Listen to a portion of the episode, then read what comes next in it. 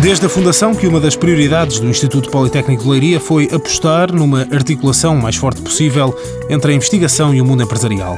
Para isso contribuiu a abertura ao exterior, sublinha o presidente do Conselho Diretivo da Escola Superior de Tecnologia e Gestão, Carlos Neves. Tem na sua gênese, logo à partida, naquilo que faz, eh, uma ligação forte ao, ao tecido que, que, que, o rodeia. É menos, digamos assim, é menos torre de marfim do que, eh, do que a universidade tradicional. Na área da investigação destacam-se dois centros do Politécnico de Leiria. O que está ligado ao, ao mar, que está sediado em Peniche, e o que está ligado ao desenvolvimento de produto, que está sediado na, na Marinha Grande que são eles próprios eh, uma, uma, boa, uma boa nota da, daquilo que é a ligação do Instituto à realidade. Centros de investigação que primam pela boa relação que têm conseguido estabelecer com as empresas, sublinha Carlos Neves. O Instituto foi, ano passado, uma das instituições com maior número de maior volume também de vales IDT, que são que é uma instituição que permite a ligação subsidiada, digamos assim, entre empresas e instituições de, de investigação,